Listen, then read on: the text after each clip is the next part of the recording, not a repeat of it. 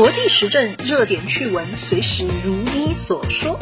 经典 FM 的听众朋友们，大家好，欢迎收听新一期的《如你所说》，我是潘妮妮。大家好，欢迎收看新一期的《如你所说》。这周国际关系发生了一件大事啊，俄罗斯承认东乌克兰两个地区独立，然后昨天俄罗斯军队就进乌克兰呐，那于是昨天整个网上都是乌心工作的群众。然后，当然，所有的新闻和社交媒体都被俄罗斯、乌克兰和美国给刷屏了。连韩联社短短说了一句话：“哎，青瓦台称不考虑出兵介入乌克兰。”就这么短的一句话，它也被拉出来满世界溜。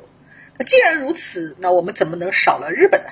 日本的反应也是很快的，那立刻表示说：“哎，我要追随国际社会。”当然。日本说的这个国际社会，实际指的是西方发达国家组成的七国集团啊，这是日本口中的国际社会。那么，这个七个国家的外长打完电话之后，那日本就也推出了自己的制裁措施啊。这个制裁措施有三条啊，第一条啊，就是对这两个地区的，对东乌克兰这两个地区的相关人士。停发签证啊，并冻结资产啊。第二个呢是停止和东乌克兰这两个地区的之间的贸易啊。那第三是不允许俄罗斯新发行的主权国债在日本国内流通啊。就是这样三个措施，就这这个制裁措施还挺低调的啊，制裁了，但是四舍五入又完全没有制裁。那所以这些日本的评论家们，他们也在吐槽，有的说，啊，你就不要这么急吼吼的叫着制裁嘛，你要认真的考虑一下这个所谓的制裁对日本的影响。那毕竟我们真的有一头牛啊，是吧？以后和这个俄罗斯的贸易受到破坏，那我们的粮食和能源价格上涨怎么办？还有我们的这个呃这个北方四岛谈判怎么办啊？也有的说啊，这个制裁措施实在是太弱了，既然这么弱，就不要那么高调的宣布嘛，这个图为天下笑耳。的确啊，这些评论家没有说错，就这个制裁措施，它就是意思意思的意思。本来嘛，就对日本而言，这个乌克兰这个事情呢，就有点人在家中坐，国从天上来的意思。那本来乌克兰这个危机，它主要影响的是欧洲和美国，那日本没有什么利益在里面啊。但是呢。日本他平时在内宣和外宣上又一直一再强调，一再表示自己是七国集团的坚定拥护者，是美国的盟友，是啊，自由民主价值是大过天的。那所以这个时候不严厉谴责一下俄罗斯又不行啊，所以你只能硬上一下，就是这种比较矛盾的状态。日本这种外交上的这种。尴尬呀！其实，二零一四年就是当普京签署克里米亚并入俄罗斯的这个条约的时候，就当时也是叫乌克兰危机嘛。就那个时候，日本的这种外交尴尬就已经来过一次了。所以我估计这一次可能状况也会差不多。就从历史上来看，冷战之后的日俄关系里面，日本就有一点像一个傲娇的大小姐啊，一个不听失算的傲娇的大小姐。其实我们回到苏联解体的时候，那叶利钦的外交政策当然一直是向着西方的，但是我们讲就是落花有情，流水无意啊。这个俄罗斯到了一九九六年的时候，他终于哎琢磨着不是个味儿哈，是吧？所以他才开始重视和加强亚太关系。而这个时候，亚洲经济最好也最像西方的国家，那当然就是日本。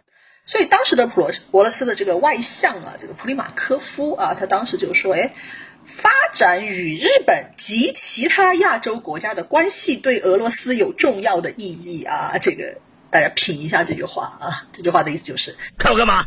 你把我当乐色？哎，不是啊，不要误会，我不是针对你啊，我是说在座的各位都是乐色。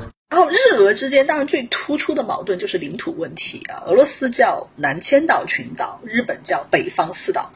啊，这个两个国家对这对岛的争端是怎么来的呢？那我就不具体说了，说起来都是泪啊，是吧？大家自己搜索引擎吧。上个世纪的九十年代，俄罗斯对日本是非常热情的啊。这个叶利钦的时代就表示，哎，可以共同开发啊。但是呢，当时日本不接招。呃，普京二零零零年一当总统，他就立刻邀请这个日本首相森喜朗访俄啊，说，哎，我们可以在一九五六年的苏日联合宣言的基础上解决领土争端。啊，当时这个文件里面啊表示的就是说，哎，可以把两个小的岛给这个日本。二零零四年和二零零五年，那普京是连续两次访日啊，非常的这个频繁，见这个小泉纯一郎，当时就正式的说，哎，可以把这个两个岛给这个日本。但是站在日本的角度，确实日本首相他也很难答应呢，因为日本国内要求拉到这个北方四岛的这个政治团体的力量还是很强大的，那所以他们这些首相他们不能抱这个国内选票的风险。那不过尽管领土问题在这个时候没有谈，不过日本在这个时候还是非常热情的回应了俄罗斯啊，就这个时候，嗯。说，哎，政治上虽然我们不行，暂时不能谈，但是我们别的合作可以搞啊。那所以就和俄罗斯签了十二个经济、文化还有安全方面的协议，分离的。所以说这个时候日本还是非常的热情的。这个时候日俄关系是有一点子这个甜蜜的推拉在里面的。不过这个甜蜜的推拉在第二年就结束了，因为这个时候小泉纯一郎卸任，而日本国内的政局是不太稳的。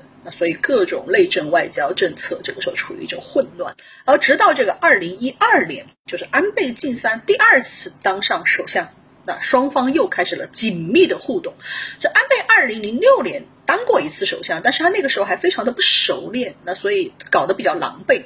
但是二零一二年的时候，他已经是一个完全体了，所以与俄罗斯解决领土问题是安倍晋三当时最核心的一个外交目标之一。那这里面的原因，我相信大家也不难猜到啊。所以这一段这个傲娇大小姐非常的主动。二零一三年四月，安倍晋三访问俄罗斯，这个代表团的等级是很高的啊，带了很多的内阁成员，还有一百二十个企业家，然后双方一口气签了十八个合作文件。那两国关系当时就定位为，哎，叫做在互相信任和互利基础上，在所有领域发展双边关系的善领。为建立战略伙伴关系创造好的前提，哇，这个定调其实是相当的啊热情的。那虽然当时实际的成果不是很多啊，主要是日俄在能源基础设施合作方面做了一些这个进展，不过双方的气氛是非常友好的。啊，当时安倍晋三送了普京一条秋田犬。那相信有的观众可能对这只狗狗有印象，因为几年之后，这个安倍首相的代表去看望它，它已经完全变成了一只俄罗斯狗狗了。在日本使节面前表现的特别有精神，啊，当时还被这个各国网民啊疯狂网梗呢，这应该是当初日本政府没有想到的。所以这次安倍访俄之后啊，加上日本国内的这个热情的报道和宣传，他就给日本民众留下了安倍很善于搞外交事务的印象。所以本来这是双倍的幸福啊，但是到了这个二零一四年就发生了乌克兰危机啊，这个普京将克里米亚啊签了一个条约啊，说克里米亚这个并入俄罗斯，因为美国要。孤立俄罗斯，所以这个时候日本也就没法执行独立自主的对俄政策了。所以好不容易建立起来的友好局面也不行了。那所以你看很多日本动画里的这个傲娇大小姐，他们后来。都发现其实她是身不由己，那可见这是很有现实意义的。二零一四年这个三月十八号，呢普京就签署了克里米亚加入俄罗斯联邦的这个条约。那日本反应也和这次一样是很快的。那个时候宣布制裁措施的日本外相正是现在的首相岸田文雄。那所以说两次其实都是他宣布的，这也蛮有意思的。今年日本对俄的这些制裁手段，有的是当年其实就用过的。那比如冻结相关人士的在日资产，比如说限制克里米亚的产品进口，还有禁止五个俄罗斯银行在日本发行证券啊，跟今年非常的像。但是二零一四年的手段还是比现在要多一些。就当时日本还冻结了两国之间正在进行的一些谈判啊，比如什么放宽签证啊、对俄投资啊、宇航合作呀，以及军事冲突处理啊等等，当时都在这个谈判，但是当时被冻结了。那日本还限制了对俄出口武器以及可以被用作军事用途的部件和技术。然后七月份的时候，岸田文雄还访问了基辅，表示日本政府将向乌克兰提供军事援助。啊，二零一五年这个六月的时候，安倍晋三又访问了基辅，然后给了乌克兰二十七亿美元的援助。所以在这个七国集团里面，我可以看到日本是一直很愿意出钱的。然后日本的这一套外交组合拳确实非常的有效果。那不过不一定是日本预想的那个效果。后来普京就出来说：“哎，说我大受震撼呐，日本竟然加入了制裁，而这件事跟日本有什么关系？”他普京说。这样一来，两国的领土谈判就要中断了。俄罗斯倒是准备好了中断吧就中断吧，但是日本之前对领土问题这么热情，他们准备好中断了吗？所以看普京，普京一直说话都是都是这个样子的，是吧？然后俄罗斯的外交风格嘛，他说了之后，他肯定就要做点什么。所以，然后呢，这个俄罗斯他就禁止部分日本人进入俄罗斯，然后俄罗斯外交部还补刀啊，说这个俄罗斯认为这种新的不友好的步骤是日本政府无力执行自己外交政策的全新证据啊。那然后这个普京的当时他的总统办公厅主任就上蓝千岛群岛去巡视了，并且还在上面热火朝天的搞起基础设施建设来。那其实这个时候，日本也挺为难的。那因为俄罗斯人他没说错呀，就是为这个乌克兰制裁俄罗斯，对日本一点好处都没有。但是日本的内阁他又是不能不跟着七国集团走的。那所以这个时候他们哎只好放这个众议院出来灭火，就邀请当时俄罗斯的杜马主席拉吕什金访问了日本，然后安倍。晋三他当时还派这个自民党副总裁去谈啊，希望普京能够和安倍晋三互相理解，体会日本的难处啊，不要因为我们日本严厉制裁俄罗斯就不和日本发展友好关系啊，大不了就苦一苦俄罗斯百姓和外交部嘛，骂名由自己来承担嘛。然后此后这个岸田文雄也赶紧去访问了俄罗斯，那安倍晋三还和普京通了电话，还邀请普京访日啊，希望俄罗斯和日本精诚合作，解决领土问题，共同维护乌克兰的和平。嗯，当时事情的经过就是这样的。关于这种奇妙的行为模式，我就不想评论了。作为一个日本研究者，经常看到这种事情，我也感觉好心累啊！大家自行在弹幕评论。就相信大家也看出来了。冷战之后，其实日俄关系是有很大的发展空间的。就本来嘛，是吧？在冷战的时候，日本就很善于在美俄之间搞平衡外交。那所以冷战之后，俄罗斯被西方的情感伤害，所以就想和日本先发展友好关系，这也是一个很自然的心理。那后来安倍晋三当了首相，条件就更好了，因为安倍的父亲安倍晋太郎与苏联的关系很密切，他当外相的时候去过三次苏联，所以说在苏联有非常强大的人脉。安倍晋三还继承了前首相森喜朗在俄罗斯的强大的人脉，那所以他也非常自信能够把日俄关系搞好，把四个岛弄到日本，那这样就可以名垂青史了。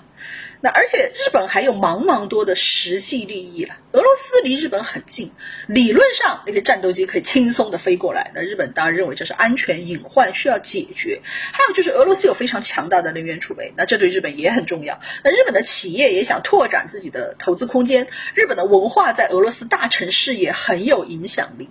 啊，说到这个，我想起以前我的一个事，就我记得我去瞻仰红场猎铃木的时候，门口门口安检的时候嘛，因为我背包上有一个皮卡丘的挂件，我没注意，我就忘记拿下来了。于是当时就站在那个门口安检的一个荷枪实弹的这个军服小哥啊，这个很严肃的，突然对着我的包叫了一声说皮卡丘。所以后来回想起来，我应该谴责他一下啊，太不严肃了，是吧？但是。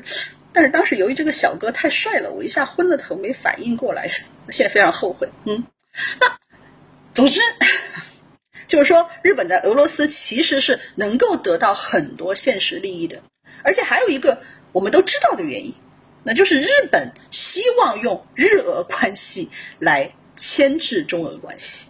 而俄罗斯其实一度也是很需要日本的。那为了地区大国平衡，为了让日本成为美俄之间的桥梁，为了远东和西伯利亚的安全啊，还有很多的经济需求，那俄罗斯想开发远东和西伯利亚，需要大量的资金和技术。俄罗斯还要给自己的能源找大买主。那我们要承认，在那个年代，俄罗斯的确更看重日本的金钱和技术。那个时候，俄罗斯他不觉得中国能够提供给他这些东西，但是时代是在变的。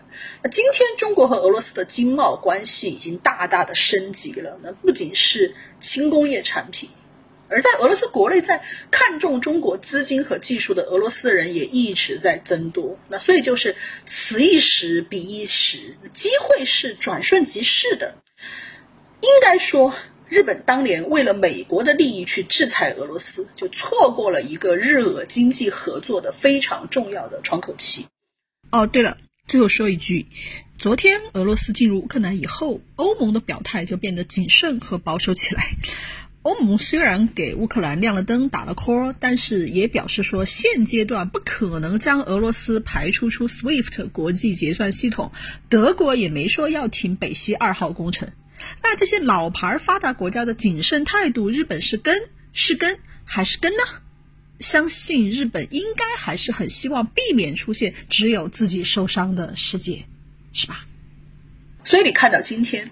那日本为了紧跟美国的政治步伐，那还是宣布了对俄罗斯制裁。